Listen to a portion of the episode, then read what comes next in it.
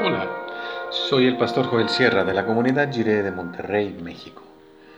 Gracias por escuchar esta breve reflexión devocional. Que el Señor te bendiga, ahora y siempre.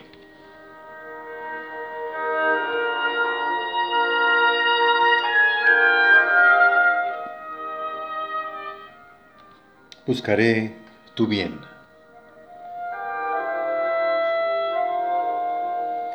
Dice el Salmo 122 en la versión La Palabra.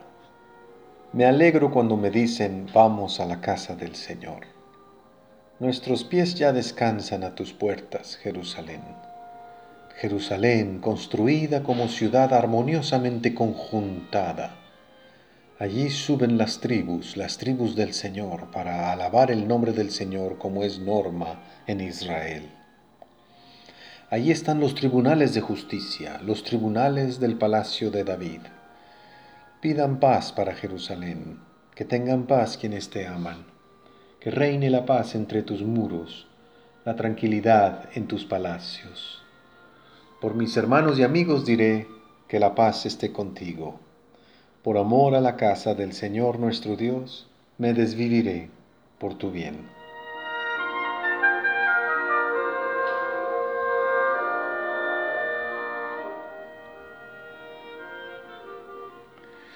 Llegamos a otro de los salmos favoritos del pueblo de Dios, que comienza con esa frase tan amada y tan especial en estos tiempos de confinamiento. Yo me alegré con los que me decían, a la casa de Jehová iremos. Para el pueblo de Dios del Antiguo Testamento, Jerusalén tenía un valor especial porque allí se encontraba el templo del Señor. Para el antiguo pueblo de Israel, la existencia de una ciudad capital no tenía el mismo significado que las capitales de los imperios y los reinos de los pueblos paganos. Para los otros pueblos, las ciudades representaban el orgullo y el poder de los hombres, su prestigio y su fama, su civilización. Pero para el pueblo de Israel, la ciudad de Jerusalén representaba la justicia de Dios. Por eso se mencionan los tribunales, que en Israel, bajo la ley de un Dios que es justo y santo, debían establecer una verdadera justicia, que es respeto y dignidad para toda persona, incluyendo a los extranjeros y especialmente para defender a las viudas y huérfanos. Así, leemos que hay que bendecir a Jerusalén. Hay que orar por la paz de esta ciudad.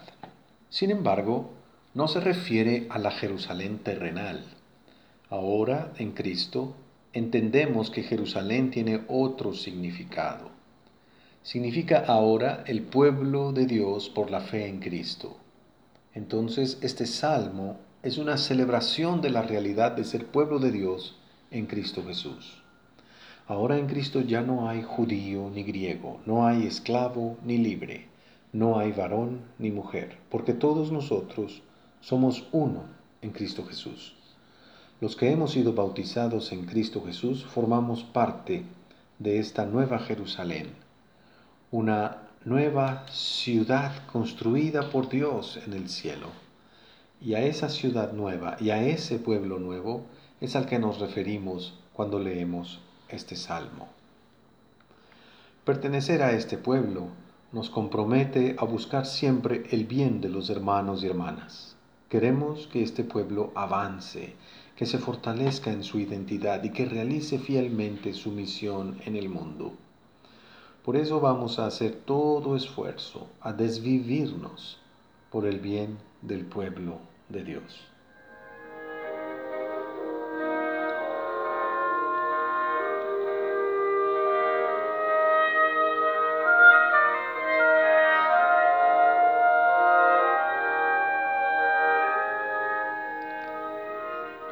Oremos, Señor, bendice a tu pueblo con justicia y paz para que podamos servir a tu mundo.